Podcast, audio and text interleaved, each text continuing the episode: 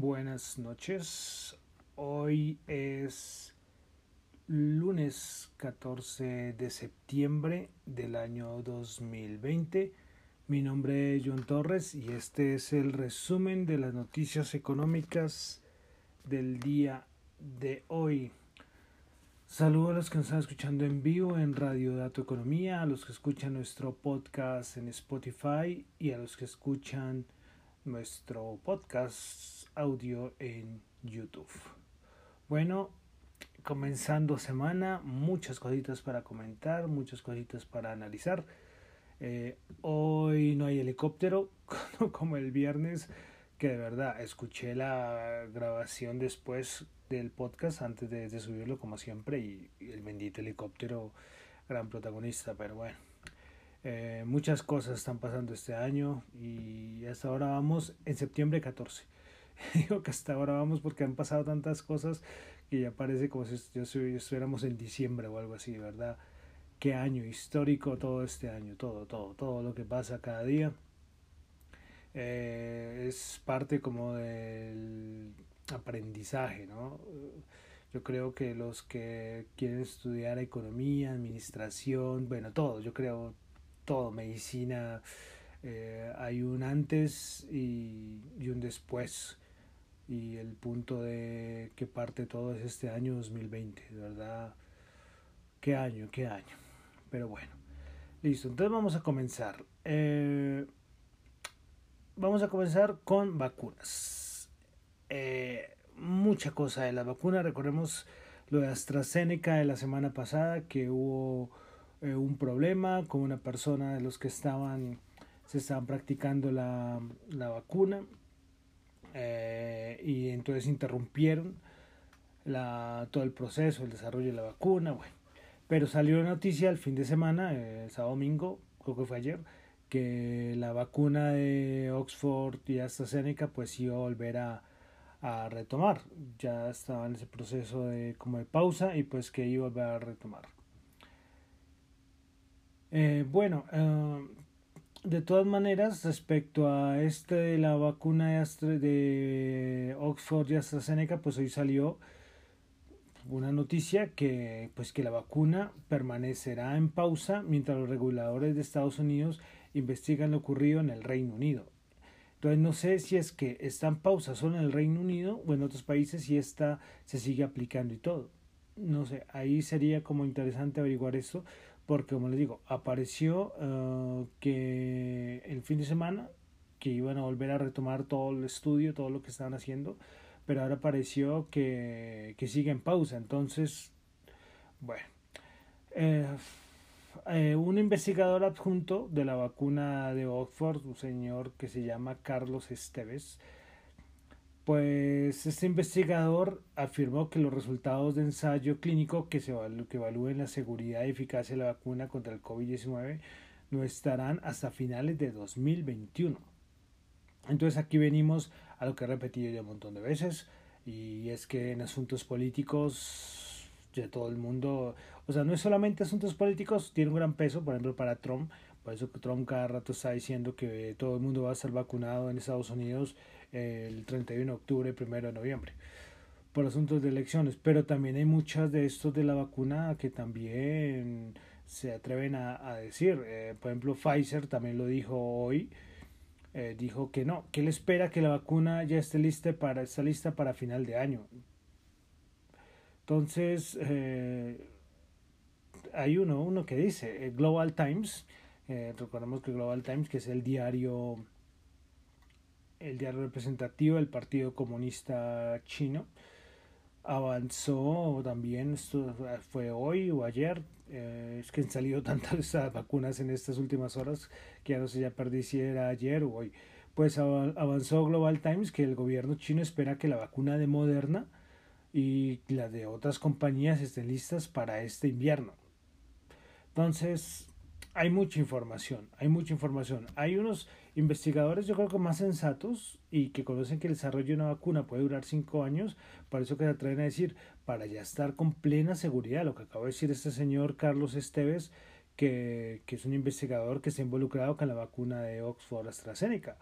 Pues dice que es que para ser francos, para que se avale la, la seguridad y eficacia de la vacuna, tocará esperar hasta finales del 2021.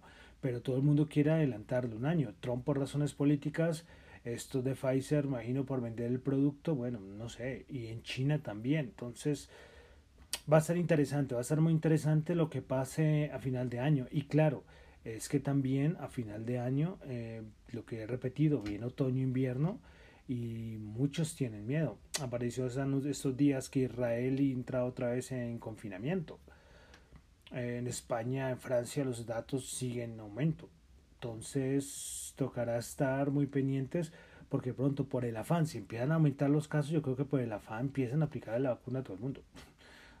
Podría ser, es una, una teoría mía, una hipótesis, perdón. Eh, porque las cosas, las cosas con lo de la vacuna, hay una guerra de información, por eso hace mucho no traía tanta información de la cura, pero es que hoy traje de todo, Moderna, Pfizer, Oxford, los chinos, todos, todos, para ver todo lo que está cruzada la información, y esto es semanal. Hoy que hago hincapié, eh, porque, porque la noticia de AstraZeneca es algo de hace unos días, pero cuando dije voy a presentar toda la información, para ver el cruce de ideas, el cruce de comentarios que hay entre los que hacen la vacuna, los investigadores, los políticos. Pero bueno, ahí queda, eh, estaremos a ver pendientes, a ver quién más se atreve a decir que tendremos vacuna para final de año. Muy arriesgado, muy arriesgado. Y sabiendo, lo he dicho muchas veces, que, que es que eso, tenerla para fin de año es una locura. Bueno, y acá no estoy hablando de la peor locura que es la de los rusos, ¿no? que esos, esos sacaron en, en fase 2 todo el mundo aplicársela, o sea, la fase 3 como que la están haciendo en, con todo el mundo, o con todos los rusos, no sé quién se está, a quién están practicando eso, esa es otra locura, la verdad que lo de las vacunas ya, ya es un tema aparte y podríamos durar muchos minutos más hablando, pero ya creo que dejaremos ahí todo el asunto de las vacunas. Bueno, vamos a, a irnos a Asia porque que, eh, bueno, dos cositas, de China y de, y de Japón. Pues bueno, recordemos que eh, necesita nombrar primer ministro en Japón, pues parece que yo, Yoshihide, a ver si lo, si lo, lo pronuncio, lo pronuncio bien. Sí, Yoshi, Yoshi, Yoshihide Suga. Es, parece que es el el que va a ser el nuevo primer ministro en Japón. Este es un político japonés que pertenece al Partido Liberal Democrático de Japón y actualmente se desempeña como secretario de jefe de gabinete. Esto es importante, estos cambios que también, es que también, lo que decía al inicio, tantas cosas que pasan este año, hasta el primer ministro de Japón le tocó renunciar. Bueno, y respecto a China, pues de una vez entramos a los conflictos del día a día entre Estados Unidos y China, pues Estados Unidos va a bloquear la importación de algodón, lino, eh, unos productos para el cabello, piezas de computadoras, eh, bueno, y un montón de productos más eh, que vengan de la provincia de Xinjiang. Pues los van a bloquear que hay un problema ahí de abuso en fuerza laboral en esta zona de China y Estados Unidos ya lo había advertido la semana pasada y pues ya parece que ya está totalmente totalmente ya impuesto lo del bloqueo a este tipo de importaciones de esta región de China. Bueno, pasamos a Estados Unidos. Increíblemente, de Estados Unidos eh, hay muy poca cosa que decir. Es una cosa loquísima porque, porque siempre, yo siempre salgo que un montón de información pues Estados Unidos, que lo de demócratas y republicanos, que ya todo el mundo descarta que vaya a avanzar algo y que eso se va para después de elecciones. Eh, hoy Munichin, secretario del Tesoro, dio unas declaraciones, habló de muchas cosas, pero y lo único que dice es que no está preocupado por el momento por el déficit o el balance de la Reserva Federal. Eh, bueno, no está preocupado eh, impresión infinita de dinero, creería yo, lo que considera Munichin. Pero bueno, de todas maneras, Munichin y Jerome Powell, el presidente de la Reserva Federal, pues tendrán que testificar ante el Comité Bancario del Senado el 24 de septiembre, estar pendientes con esas declaraciones. Y esta semana también tenemos eh, Reserva Federal, decisión de, de tasas de la Reserva Federal. Entonces, para estar pendientes. Bueno, pasamos a Colombia. Eh, el DANE mm, hizo una encuesta mensual manufacturera con enfoque territorial. Son un montón de información. Se la recomiendo a los interesados que pasen y la, y la miren. Hay muchos datos muy interesantes. Pues yo solo voy a resaltar dos. Eh, la variación anual en producción de ventas y personal ocupado en la industria manufacturera. Estos datos son de julio 20 de, 2000, de julio de 2020-2019. Bueno, esto es a nivel de producción real. Pues bueno, a nivel de producción, la caída respecto a 2019 del menos 8,5, en ventas de menos 8,7 y en personal ocupado de menos 8%. Bueno, también voy a resaltar la contribución y variación anual de la producción de la industria manufacturera por actividad industrial. Igual, estos años, estos meses de julio comparado a 2020-2019. Eh, a ver que, que acá no puedo ver bien, listo. Elaboración de bebidas, eh, variación de menos 11.4. Coquización, refinación de petróleo y mezcla de combustible, menos 15,9. Confección de prendas de vestir, menos 29.4. Eh, esto a nivel de contribución, si miramos la contribución, de contribución anual de la producción, pues eh, a nivel de elaboración de bebidas es de menos 1,3. Eh, en la coquización, refinación de petróleo y mezcla de combustible menos 1,1 y confección de prendas de vestir menos 1.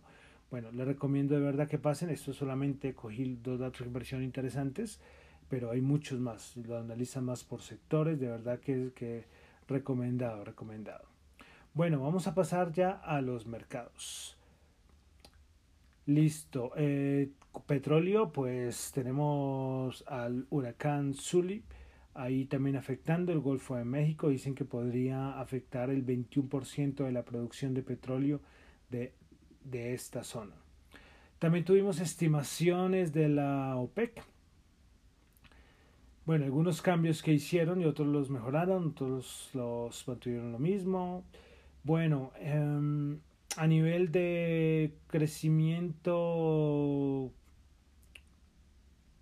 a ver, es que me toca aquí traducir y lo tenía traducido y no tengo acá a la mano la traducción. Bueno, es que ellos hacen un montón de estimaciones en todos los aspectos. Bueno, vamos a, a, comenzar con la... Eh, bueno, es que aquí es que acá hay unos datos que no, que no, son, que no son válidos.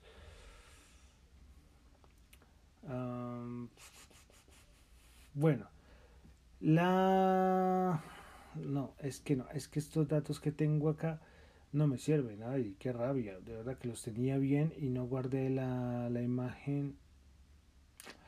Bueno, la estimación de la demanda para el año 2020, eh, pues la nueva estimación la bajan en 0.4 millones de barriles por día a 9.5 millones de barriles por día. A nivel de la demanda para el año 2021, es un crecimiento de 0.4 millones de barriles por día, ahora quedan 6.6 millones. A nivel de suministro de los países de la no OPEC, pues baja a, a 360 mil barriles por día a 2.7 millones de barriles por día. Pues es que tenía más información, pero lastimosamente se me enredó. Pero esos datos son los, son los importantes, te voy a decir los de la demanda. Son muchos datos más que ellos que están en las estimaciones en la página del OPEC o en mi cuenta arroba tu economía. Yo ahí también las, las coloqué en, una, en, un, en dos gráficas, si no estoy mal. Bueno, continuamos con más noticias de mercados. El Citigroup reanudará los recortes de empleo a partir de esta semana, lo que afectará a menos del más o menos al 1% de su fuerza laboral global. Bueno, más noticias. En marzo, eh, desde marzo, pues eh, GameStop ha estado cerrando varias tiendas. GameStop es esta tienda de, de videojuegos que ha perdido, lógicamente, con toda la parte de descargas digitales y ventas digitales, pues GameStop ha cerrado un montón de tiendas. Pues dice que al menos cerrará 320 tiendas a lo largo del año. Bueno, esta era la primera estimación, cerrar 320 tiendas, y, pero creo, ellos creen que va a aumentar de 400 a 450 tiendas de GameStop. Bueno, eh, más cositas. Ah, bueno, sin, siguiendo con el tema tecnológico de los videojuegos, pues es una noticia que salió hace unos minutos, pues Sony va a reducir la producción de PlayStation 5 en 4 millones a 11 millones de unidades debido a problemas de adquisición de los chips para el año financiero del 2020. Eh, bueno, más cositas. Habíamos hablado la semana pasada de la fusión ahí entre Bankia y CaixaBank en España. Pues hoy sale una publicación en un blog financiero suizo. Se llama Insight. Vamos a, a ver acá el nombre bien. Sí, se llama el, el blog se llama Insight para The Platz. Hay, pues dice que hay rumores, en este blog dijeron que hay rumores de una posible fusión entre UBS y Credit Suisse. Sería un monstruo tremendo esto. Y además, pues que el mercado igualmente sondea valores como eh, Commerzbank y Societe General, que es, podrían tener posibles OPAs. Más noticias, que tuvimos muchas noticias de fusiones, compras. Bueno, hoy también fin de semana Gillette, pues ya sabemos Gillette, muy conocido ya por todo lo del COVID, pues um, va a adquirir a una compañía que se llama Immunomedics. Esta compañía también es una compañía de investigación farmacéutica que se dedica a medicamentos del cáncer. Bueno, más noticias de compras, adquisiciones. El grupo japonés SoftBank anunció la venta por cerca de 40 mil millones de su filial británica ARM, gigante mundial de los microprocesadores eh, al estadounidense Nvidia. Pues esa fue una noticia que también movió mucho los mercados. Bueno, continuamos. Ah, bueno, una noticia de Bianca, recordemos la semana pasada, con eso cerramos, eso fue la noticia del, del viernes, pues que, que aparecía que ya se me, ya se me fue aquí el... A ver, a ver si lo tengo acá. Porque es que recordemos que salió la noticia el el día viernes que el Tribunal de Administración de Cundinamarca pues iba a restringir, a prohibir, a banear todo el préstamo del gobierno a Bianca. Pues cuando salió esta noticia, cuando salió la noticia, pues todo el mundo pues impactado por la noticia, yo, yo dije que el problema es que el documento se aclara que es que nadie entiende lo de Bianca, lo del préstamo. Muchos se quedaron que era un préstamo, pero nadie ni siquiera toca el tema de que es, que es un DIP. Bueno, pues Avianca sacó un comunicado donde se pronuncia sobre esta decisión del Tribunal Administrativo de Cundinamarca. Pues en este documento Avianca le agradece al gobierno, dice que va a continuar con el financiamiento DIP, porque es que hay una cosa, financiamiento DIP no es solamente lo del gobierno, es, el gobierno hace como apoya una parte del préstamo, pero esto es esto es mucho más, esto, estos son más, esto no se puede, es que, es que, como les digo, esto es una cosa que es muy mal entendida por muchas personas, de verdad. Yo cuando, cuando se la noticia del préstamo, un montón de cosas que dijeron en redes que yo lo toqué acá, y yo lo analicé y mi opinión, pero, pero bueno, mucha gente piensa que lo del DIP, los que me entienden el DIP, eh, piensan que es solo lo del gobierno, ¿no? Y es que hay muchas compañías más. Es como digo, yo ya hice el análisis en su momento. Yo solamente voy a recalcar eh, que habían que se pronunció sobre la decisión del Tribunal Administrativo de Cundinamarca y que va a seguir adelante presentando todo eh, en su plan de reorganización bajo el capítulo 12 en Estados Unidos. Veremos a ver, que eso sí será muy importante, a ver cuando analicen en el, en el capítulo 11 en Nueva York, porque ellos son los que tienen que autorizar todo lo del DIP. Bueno, Listo, vamos a las dos cosas importantes. Lo de Nicola, recordemos que el fin de semana, eh, pues este Hinderburg acusó a Nicola de que era un fraude y que la compañía no valía para nada, que todo era en base de mentiras, que el CEO era un mentiroso. Pues eh, hoy Nicola volvió a decir que las acusaciones de Hindenburg son falsas y que están trabajando en una refutación detallada. Pero salió una noticia también que la SEC investigará a Nicola por las acusaciones de fraude de los vendedores en corto. Recordemos que esto de los que hicieron la acusación estaban en corto en la acción. Es una cosa loquísima. Pero bueno, eh, también se habló de que con todo lo que está pasando, de pronto están, veremos lo del acuerdo con General Motors, que también había salido la semana pasada. Pues bueno, veremos a ver qué pasa con esto de Nicola en el After Hours, porque esto de la SEC creo que salió eh, después de cerrado el mercado y pues la acción para abajo. Pero veremos, estaremos pendientes de todo este cuento de, de Nicola. Y venimos al, a todo el lío de este de TikTok. De verdad que todo el fin de semana, hoy, una lluvia de noticias de esto de TikTok. Uf, pero tremenda. Bueno, vamos a comenzar con lo que pasó el fin de semana. Las primeras noticias.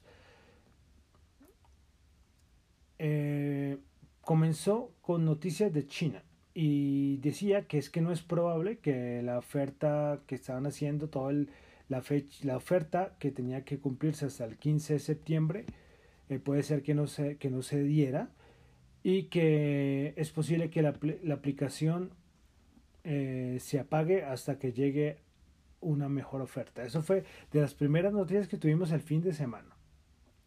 Después apareció la noticia que ByteDance no quiere vender el algoritmo de TikTok. Eso fue la siguiente noticia. Después salió por parte de China que ByteDance no iba a vender ni a, ni, Oracle ni a Microsoft las operaciones de TikTok. vemos ahí cómo va cambiando todo. O sea, eso, es que así ha sido todo el fin de semana con lo de TikTok. Bueno, después apareció que no, que no le van a vender a Microsoft. Entonces ya que Microsoft descartado. Pues entonces nadie decía nada en contra de Oracle. Y después ByteDance dice que eligió a Oracle como el ganador para las operaciones de TikTok en Estados Unidos. Bueno, hasta ahí ya iba tomando eh, cosa la forma la cosa de esto de TikTok.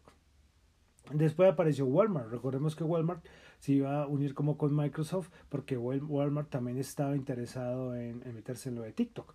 Eh, y entonces, claro, dice que si entra Oracle, pero que también iba a, la alianza, iba a seguir, o no la alianza, sino que iban a tener contactos entre TikTok y Walmart, que Microsoft ya no iba a estar, pero que Walmart seguía en, en, negociaciones porque ellos querían seguir por todo lo del e-commerce.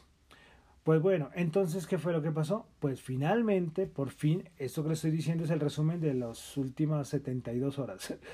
Pues fue que Oracle, eh, la decisión final fue Oracle ha sido la compañía que ByteDance eligió para convertirse en un socio tecnológico de confianza, así lo colocaron. Eh, esto sería una alianza, más no la venta o adquisición. Así será. Así será lo que van a presentar ante Estados Unidos. Veremos si lo van a aceptar esta propuesta. Porque TikTok no quiere vender la, el algoritmo. Eso sí, ellos fueron muy claros.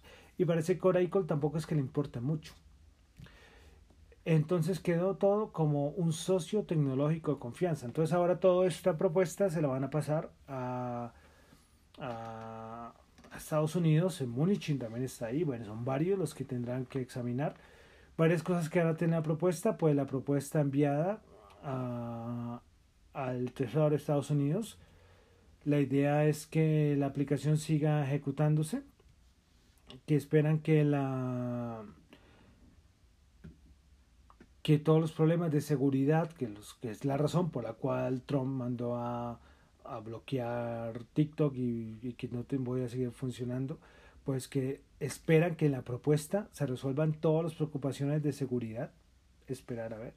También la propuesta va a decir que van a crear 25 mil nuevos empleos en Estados Unidos. Eh, entonces, son muchas cosas de la propuesta, Veremos a ver si TikTok convence con su propuesta junto a Oracle eh, para ver si por fin se acaba toda esta novela y este peliculón de TikTok. No sé si les vaya a gustar mucho a Estados Unidos esto del socio tecnológico de confianza. Eso es lo que me entran las dudas, esperaremos, porque el algoritmo seguiría siendo de TikTok. O sea, de cierta manera, esto no es una adquisición, sino una alianza. Entonces, ahí, ese es el resumen de lo que ha pasado las últimas 72 horas. No sé si mientras estoy ahorita hablando aquí en vivo y, bueno, en el podcast haya salido algo más, porque es que de verdad fueron cada momento, desde que ya no iban a vender a nadie, después lo de Microsoft, bueno, todo verdad en las últimas horas de lo de TikTok. Entonces, ahí están las cosas.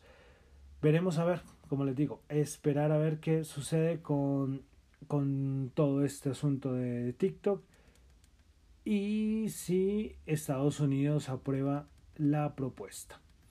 Bueno, ya ha pasado este asunto de TikTok, vamos a entrar a los mercados. Bueno, entonces vamos a comenzar con cómo cerraron los índices de las bolsas en Estados Unidos. Bueno, vamos a comenzar con el Nasdaq 100 que subió 190 puntos, 11.277 puntos, 1,7% subió el Nasdaq, volvió a las subidas.